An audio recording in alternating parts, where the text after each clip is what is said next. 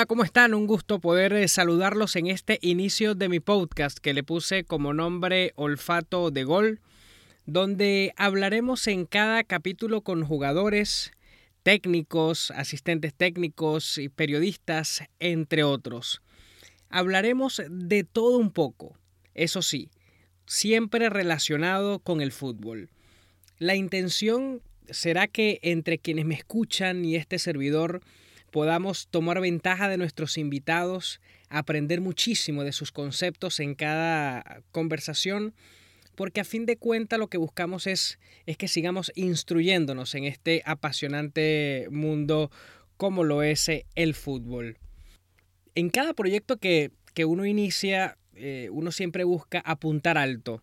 Y por ello quise iniciar el podcast con un invitado muy especial es eh, usual, es normal eh, ver a un periodista latino eh, hablar inglés, pero ver a un colega norteamericano, tengo entendido que sin descendencia hispana, hablar también el español, la verdad que me llama muchísimo la atención, por supuesto es algo de admirar teniendo en cuenta lo complicado que es eh, nuestra lengua. Estamos nada más y nada menos que con John Arnold, periodista de fútbol y redactor de la web gol.com. Hola John, ¿cómo te va? Un gusto tenerte en Olfato de Gol. un gusto de estar con, contigo, con, los que están escuchando. Eh, pues un poco de presión, ¿no? Pero no, espero que todos me, me puedan entender sin bronca y, que, que, tenemos una charla bien, eh, educativa sobre el deporte que sí, eh, todos amamos. Eh, entonces sí, un gusto la verdad de, estar con ustedes y, sí, estoy listo para la charla.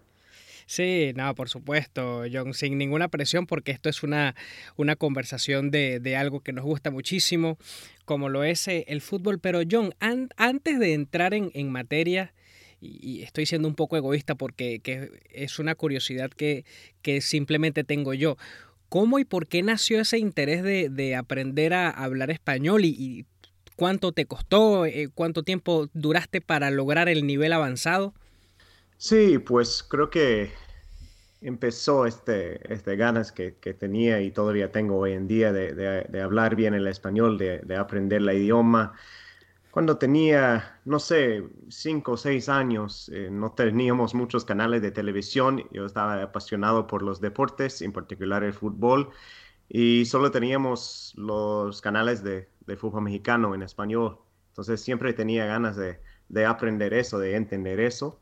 Eh, tomé muchas clases en el colegio, high school, como, como, es, como se llama en, Estados Unidos, después en la universidad. De hecho, tengo certificación desde Texas Tech, eh, uno en periodismo, pero otro en, español también. Pero para mí, el clave eh, fue para, para mí, para aprender el español, para sentir que realmente lo puedo usar para comunicar, para especialmente aprender del fútbol en conferencias de prensa, entrevistas, eso, eso tipo de cosas. Eh, ese tipo de cosas. fue en 2015, me mudé a, a, Tijuana para vivir en México, para aprender un poco más de la cultura, pero también del idioma. Eh, me toqué eh, viajar y hacer cobertura de la Copa América en Chile eh, por un mes. Entonces, eso fue para mí cuando me enchufé, más o menos empecé de entender realmente qué estaba pasando, no solo con el español, pero también en el fútbol, con tantos entrenadores de las selecciones de Sudamérica, tantos inteligentes en esta época, San Paoli en Chile, Martino en Argentina, el maestro Tavares en, Uruguay, eh, tanto Rueda en Ecuador, escuchando a ellos charlar sobre el fútbol, realmente lo pude entender sin traductor y eso me dio mucho alegría. Entonces, no sé, como dices bien, Tommy, es que un periodista latina hablando el inglés no llama mucho la atención y para mí debe, debe llamar la atención porque es el mismo logro más o menos. Eh, al menos así lo veo yo, pero, pero sí, el español me ha, me ha abrido muchas puertas y, y me ha traído a muchos destinos que nunca, nunca conocería sin, sin eh, el español. Entonces estoy muy agradecido al idioma y, también a, los que, que, lo hablan. Entonces, sí, es un poco de, cómo empecé de, de hablar eh, el español. te, te sientes también cuando, cuando entiendes a, a, una personalidad del fútbol que estás entrevistando. Me pasa lo mismo cuando comienzo a entenderle a, a un director técnico o a un jugador eh, cuando hablan eh, en inglés. Ya para entrar en materia, eh, John, tú que cubres Major League Soccer, Liga Mexicana, entre otras ligas de Centroamérica, Conca Champions, en comparación con América Latina, actualmente, para ti, ¿en qué nivel está la Major League Soccer? Para mí está cerca, pero podemos ver con los resultados que, que hemos, vivo, vi, hemos visto en, en Conca Champions. Sí. Que no está el nivel de, de, la Liga MX todavía. Creo que, y, y recién escribí del hecho que todavía no está la profundidad en los planteles. Cuando ves un equipo como Tigres o un equipo como Monterrey, eh, tienen jugadores en la banca que podrían ser titulares en casi cualquier equipo de la MLS. Eso no pasa en la MLS. En la MLS, cuando, cuando los entrenadores tienen que hacer un cambio, necesitan un suplente, están buscando quizás un gol para, para empatar. El gol de empate y buscan en sus bancas, no tienen jugadores de la calidad de los de Tigres, de los de Monterrey, de los otros equipos mexicanos que están en la Conca Champions. Diciendo eso, creo que si sigues y, si no estás viendo los equipos top, si no estás viendo los equipos de, de elite de la Liga Mexicana, creo que los equipos de la MLS podría competir con ellos. Eh, algunos, no voy a decir que Veracruz es, es un equipo que, que, que, no tiene casi nada, con todo sí, respeto, claro. y están vivos en la Copa MX. Pero no, eh, que creo que los equipos de la MLS podrían competir. Hablando de eh, un poco más de, de Sudamérica, creo que es igual. Los equipos del elite, los equipos que están llegando a, la, a, las últimas rondas de la Copa Libertadores, la MLS todavía no pueden tocar a esos equipos, no están en, el mismo nivel, pero cuando ves los equipos que están eh, buscando traer jugadores de esta calidad, de este nivel, como Atlanta con Piti Martínez de River y Atlanta también con Miguel Almirón de la Luz de Argentina también. Eh, creo que estás viendo el inicio quizás de, de estos equipos llegando a la, misma nivel. Y está, está, los mexicanos están haciendo la misma cosa, ¿no? Los equipos mexicanos están trayendo mucho talento desde Argentina, desde Brasil, desde Colombia y la MLS también está en este proceso. Entonces, creo que estamos viendo el cambio, pero todavía no estamos viendo una liga que está...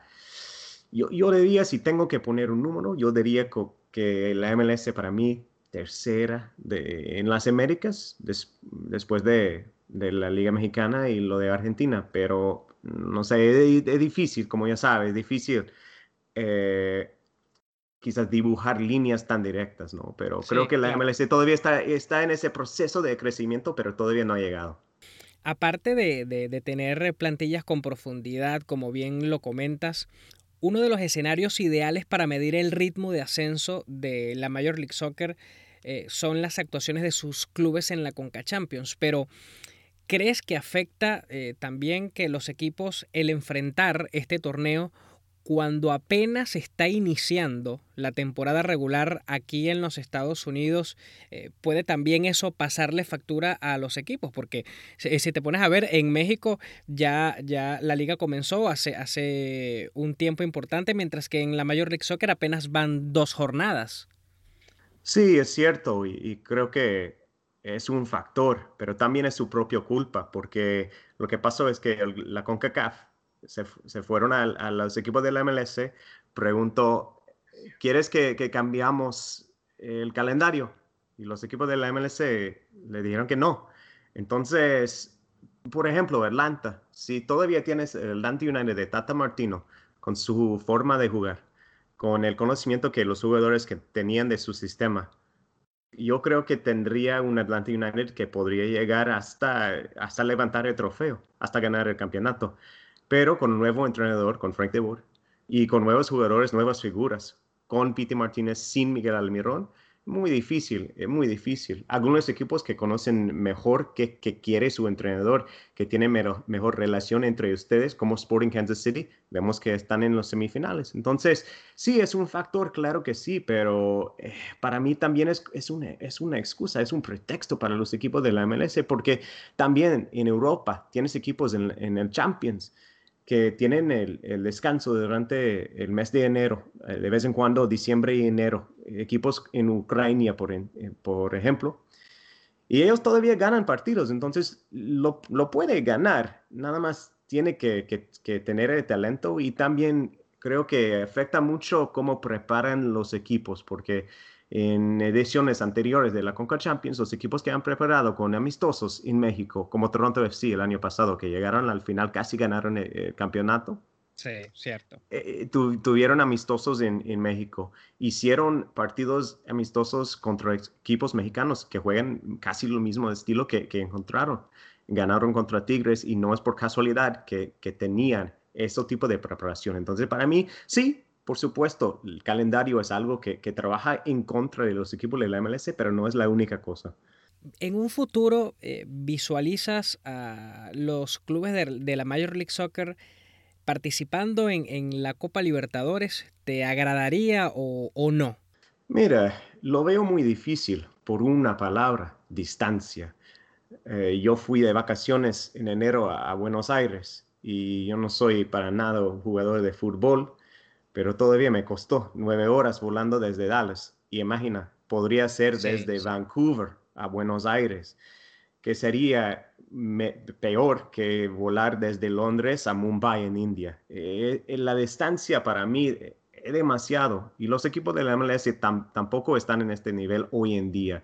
Me gusta mucho la idea, pero para mí sería mejor hacer otro torneo, otra competencia, ponerlo en algún lugar podríamos poner Miami, ¿no? Una ciudad bastante latino, una ciudad que está en los Estados Unidos, pero que tiene este sabor, eh, como, como usted bien sabe, que tiene un sabor muy suramericano. Sí, sí, sí. Podrías tener un, torneo con ocho equipos, cuatro de, dos de la MLS, dos de, la Liga Mexicana y los otros eh, de Sudamérica. Para mí eso sería fenomenal, pero eh, lo veo muy difícil con la, Copa Libertadores porque la distancia y, pedir que un equipo viaja eh, esta distancia, jugar un, juega un partido el, el, miércoles, después regresar, jugar un partido de la liga el sábado, no voy a decir que es cruel porque los jugadores tienen salarios altos y, le gusta jugar el partido. Pero, la, logística, la logística sería complicada. Y la calidad para mí sería mucho, mucho peor que, que, lo que podríamos tener si teníamos un, si, si, tuvimos una competencia que, sería en un lugar donde pueden descansar bien y ese tipo de cosas. Entonces lo veo muy difícil. Sería muy divertido, no me escucha mal, pero, pero lo veo difícil. Sí, sí, por eso eh, te lo preguntaba ya basándonos en el futuro y no en un corto plazo. Ahora eh, estamos conversando con John Arnold, eh, periodista de gol.com. John, ante la filosofía, eh, antes los clubes acá en los Estados Unidos traían en su mayoría a jugadores que ya estaban en, en plan de retiro. Eh, sobre todo em, en ligas europeas. Sin embargo, cada vez eso cambia más, ¿no? Salvo casos como Zlatan Ibrahimovic, entre otros pocos, ya el nivel de, exigencia eh, es mayor. Fíjate, por ejemplo, el caso, como tú lo comentabas, el, el Piti Martínez, que fue sin duda uno de los mejores jugadores de la Copa Libertadores pasada. Eh, ¿Cuánto ha aportado al crecimiento del balompié en este país traer a jugadores eh, de gran actualidad. Podemos también incluir allí, ¿por qué no?, a Joseph Martínez, que venía de, jugar en, Europa y que si bien es cierto que no le, no le fue muy bien, tampoco estamos hablando de, un jugador que esté en, plan de retiro, ¿no? Sí, y, igual Gio Dos Santos, un jugador que obviamente no, no jugó bien con el Galaxy, pero llegó a la MLS cuando tenía, si no estoy equivocado, 27 o 28 años.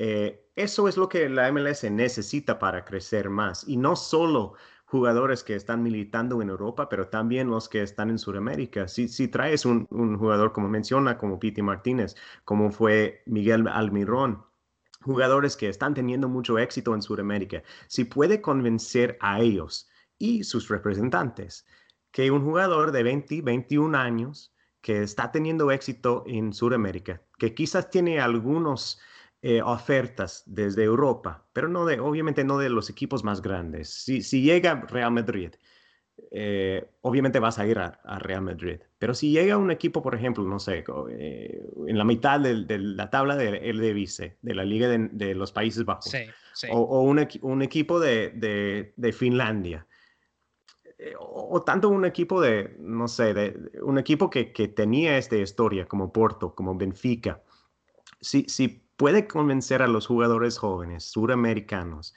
que la MLS es el destino que necesitas para jugar dos, tres temporadas de alta calidad, vas a mejorar, vas a disfrutar su vida afuera de la cancha y después vas a llegar a una liga, como, como es la de Inglaterra, como hizo Miguel Almirón. Creo que eso sería algo bien importante para el MLS y creo que eso sería quizás la clave para que para que la MLS crezca aún más y, tomar esta etapa que necesita tomar de estar mejor que la Liga Mexicana. Si puede convencer a estos jugadores. Obviamente también tiene mucho que ver la producción de jugadores jóvenes estadounidenses, porque necesitamos hacer creer nuestros propios jugadores en las academias. Pero eh, si puedes convencer a los jugadores, los, más talentosos de, de Sudamérica, a venir a los Estados Unidos, creo que ese sería algo muy importante. Entonces, entonces su pregunta, eh, ¿cómo va ese proceso y qué tan importante es que siguen con esta filosofía? Para mí es la cosa más eh, clave, más fundamental para, el, para que siga el, crecimiento del MLS, porque obviamente son jugadores de calidad, son jugadores que, que, que, traen mucha atención a partir, a partir de, de sus goles y todo. Entonces, sí, para mí es eh, la cosa más importante que siguen haciendo eso y que, los jugadores que traen, especialmente los de nombre, las figuras, eh, no sean eh, de 23, 20, 24, 25 años, pero de 20, 21, 22. eso para mí es, es, es fundamental. Y para efectos de mercado, la transacción de Miguel Almirón al fútbol de Inglaterra, sin duda alguna que es positivo para la Major League Soccer porque eso puede ayudar a que muchos jugadores comiencen a ver a la Major League Soccer como un puente para luego ir a Europa, tal como le pasó a este jugador, eh, y eso sin duda alguna que es un plus para esta liga. John, si hay eh, un denominador común que ha tenido la Major League Soccer, desde sus inicios ha sido la expansión. Desde el año 1996, cuando se fundó con, con 10 equipos, ya actualmente tiene 24. Para el 2020 ingresarán Nashville y el Club Internacional Miami. Eh, más adelante viene también el, el Austin Football Club. ¿Te agrada que cada vez existan más equipos? Creo que es una cosa que para el marketing de la liga, para el interés en el fútbol en Estados Unidos, que todavía no es nada cuando ves la pasión en que viven el, deporte en otros países, es una cosa buena, porque en casi cualquier eh, mercado, casi, cual, casi cualquier ah, ciudad en que ponen un equipo, tiene éxito. ¿Por qué? Porque es algo nuevo, hay mucha emoción y saben bien el, modelo que necesitan seguir, un estadio bien ubicado, eh, un plan de marketing, eh, algo que, puede ser divertido más o menos. Es, escucha un poco sencillo, pero así es el mercado, ¿no? Así es el plan. Pero también vamos a llegar a un punto en que no, tenemos espacio para más equipos, eh, no tenemos espacio, no tenemos la oportunidad de jugar tantos juegos. Entonces, creo que la MLS, mira, es una manera muy fácil de tener prensa positiva, una manera en que pueden asegurar que hay emoción. Eh, hasta Cincinnati eh, van a abrir su, estadio, van a tener su primer partido como equipo de la MLS este, este fin de semana. Nadie, nadie piensa en Cincinnati como algún lugar lujoso o, un lugar donde están pasando muchas cosas emocionantes. Pero el estadio va a estar lleno, la gente va a estar gritando y, va a ser un, escenario lindo para la MLS a decir, mira, estamos importantes en los Estados Unidos. Entonces, no creo, yo no veo eh, que un, baja, no, no creo que va a parar esta expansión, pero para mí va a llegar a un punto donde, donde tenemos que decir como comunidad futbolístico, ¿qué está pasando? ¿A, qué número tenemos que llegar para decir basta, ya estamos llenos? Y aunque no soy muy de promoción y relegación, creo que sí vemos que, que los mercados, que tantos mercados en los Estados Unidos pueden apoyar un equipo de fútbol, pues bienvenido sea, porque después de este punto, para mí la cosa más, eh, más difícil quizás sobre un, sistema así en los Estados Unidos, lo de económico, sería casi borrado si hay tantos mercados en que realmente el fútbol es de interés. Pero yo creo que todavía no hemos llegado a este punto, pero viene, viene este punto. Entonces, creo que va a seguir, pero no sé si sea buena para, para el fútbol en Estados Unidos. Sí, lo importante es que eh, tenga un sentido, ¿no? La expansión que, que, aporte al crecimiento del soccer en los Estados eh, Unidos, porque la intención debe ser que, que, la Major League Soccer sea una liga top. Por supuesto que falta mucho, pero, pero diera la sensación de que hay cosas que se están eh, haciendo bien, por ejemplo, en la parte, como tú lo mencionas, el marketing, eh, la difusión. Eh, por ejemplo, en, esta temporada la difusión ha reposado en plataformas de, renombre, como lo son Fox Sports, ESPN, Univision, TSN, TVA, también. ¿Crees que, que esto, John, sea un motivo de peso para que la sociedad acá en los Estados Unidos vayan entendiendo cada vez más que el soccer puede ser una alternativa de entretenimiento en la televisión como lo es y por supuesto respetando las diferencias eh, como la Major, eh, la Major League Baseball, la NFL y la NBA. Los números dicen que todavía tiene mucho que hacer la MLS para llegar a estos eh, niveles de las otras ligas en Estados Unidos, pero creo que estamos viendo una liga y estamos viendo canales que, toman en serio la cobertura y estamos viendo aficionados preguntando, pidiendo que, que, hay, que hay análisis, que hay narración de calidad. Es un, otra vez, escucha una cosa sencilla, pero hace cinco años no habían esos discursos, no habían esta cobertura de calidad tampoco. Entonces, creo que estamos llegando a un momento en que sí, el fútbol y el Major League Soccer puede decir que estamos más o menos en la misma categoría.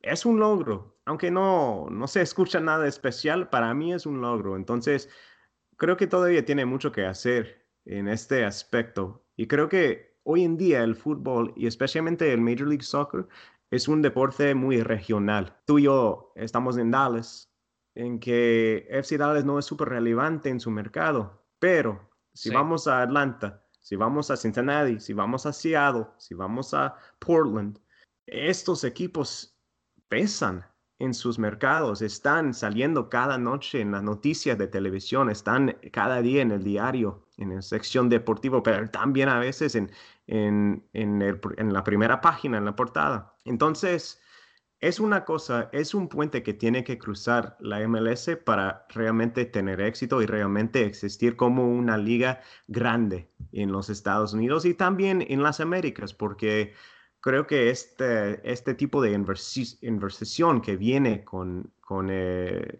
el dinero, que viene con, con los anuncios, que viene con los acuerdos de marketing, eso, eso podría ser también muy importante para, para que crezca la liga, pero todavía para mí no están eh, al nivel donde necesita. Eh, ciertamente un colega mencionaba y, y, le consigo total sentido que para la Major League eh, Soccer va a ser más fácil ser una liga top en el fútbol, hablando a nivel mundial, que poder eh, posicionarse en los primeros lugares como principal deporte en los Estados Unidos.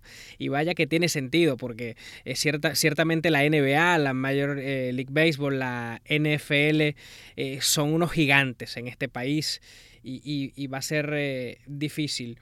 Ahora, Conversamos con John Arnold, eh, periodista de gol.com. Ya para ir eh, terminando, sabemos que también tienes tus ocupaciones y te agradecemos el, todo el, tiempo disponible para Olfato de Gol. ¿Cómo evalúas el aporte del, periodismo hispano a las coberturas periodísticas eh, en el soccer acá en los Estados Unidos? Ah, bueno, es muy diferente, la verdad, el estilo que, tenemos. por ejemplo, hoy leí en, en Marca eh, una nota sobre Paxton Pomaco, un joven promesa aquí en FC Dallas, y describió su pelo, describió su cara, como parece, usó palabras bien hermosas, la verdad.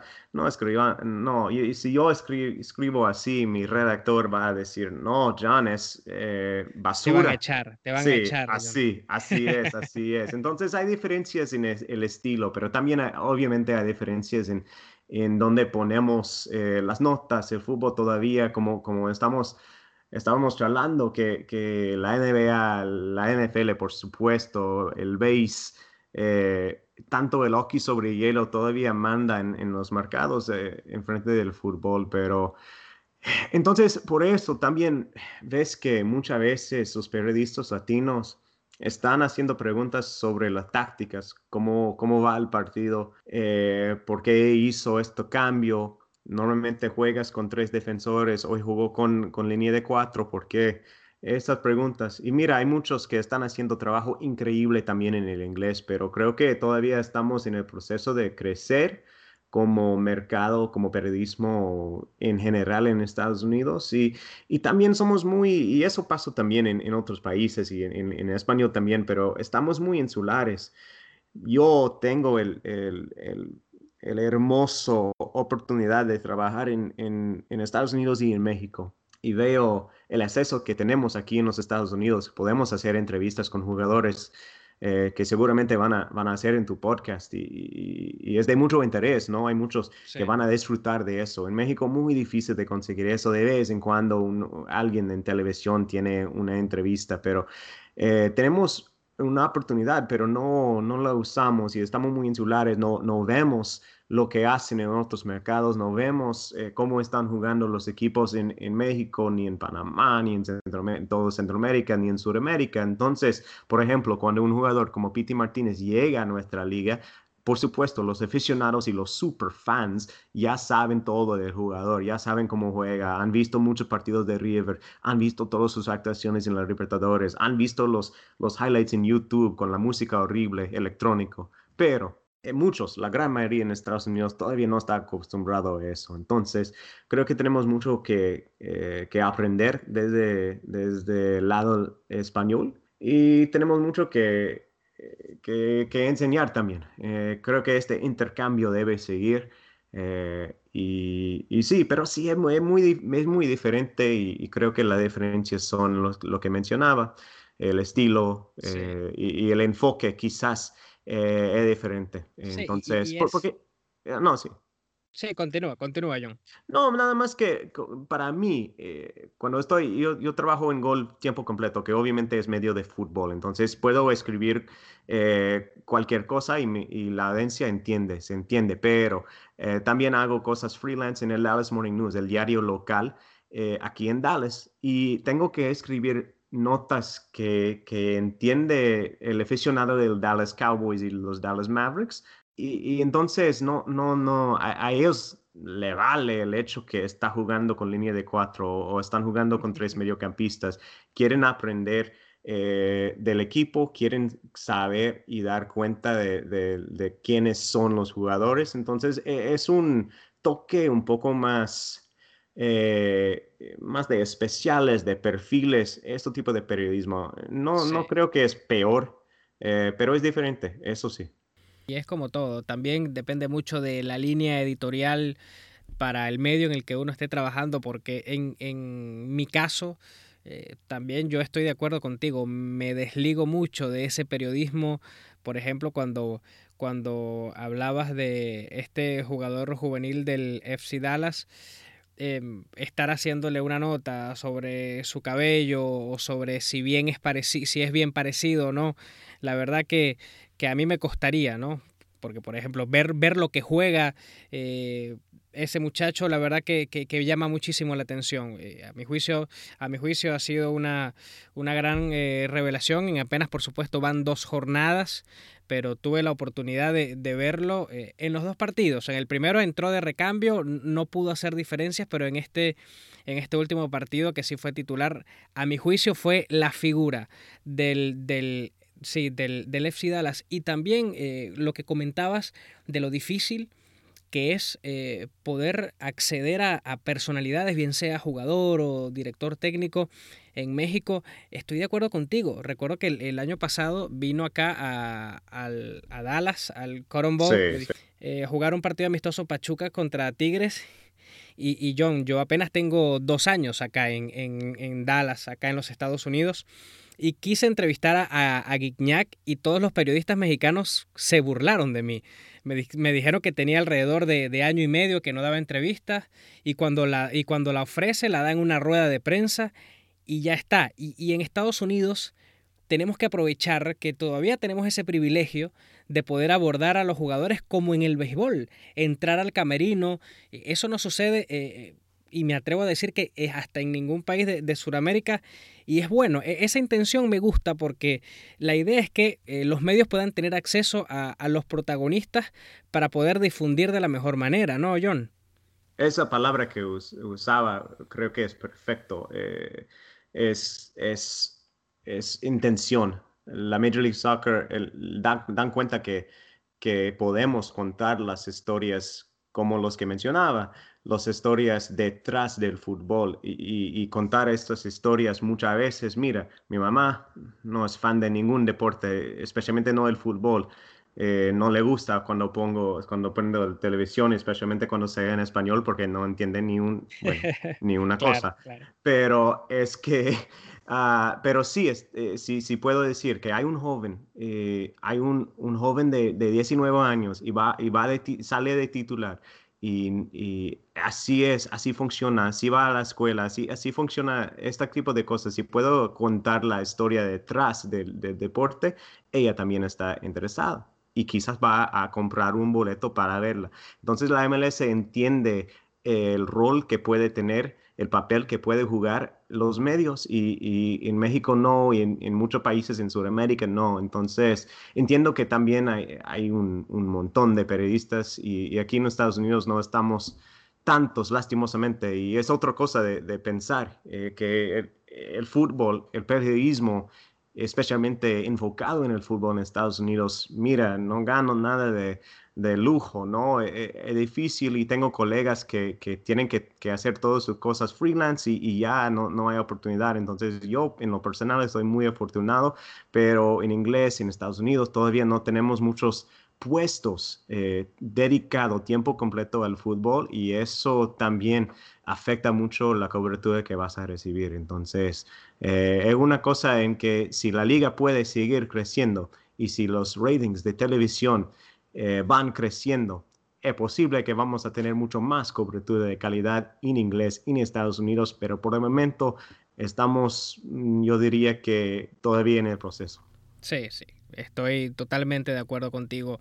John, la verdad que, que me gusta muchísimo que, que, más allá de que tengamos que despedir el capítulo, mi primer capítulo de Olfato de Gol, la conversación se haya quedado corta, que, que todavía falten muchas cosas eh, por hablar, pero que seguramente más adelante, y te voy a comprometer a que en un futuro eh, podamos tener una segunda parte y, poder eh, seguir intercambiando ideas de, de, lo que está sucediendo en torno a la Major League Soccer. De verdad, John, te agradezco muchísimo eh, tu disposición eh, para poder hablar un rato acá en el podcast. No, estará un gusto cuando podemos tener esta charla de nuevo. Seguramente nos vemos en, en el palco de prensa. Eh, te deseo mucho éxito en esta época. Voy a estar eh, pendiente para el próximo charla. Seguramente van a tener muchos eh, invitados interesantes y éxito. Y, de nuevo, un gusto. Gracias por, por invitarme y espero que todos me entiendan bien. Por supuesto que sí. Muy bueno tu español. La verdad que sí. Era John Arnold, el redactor periodista de gol.com. Así que agradecidos a todos por escuchar este primer capítulo de Olfato de Gol. Esperamos contar con todos ustedes para una próxima oportunidad. Que estén bien.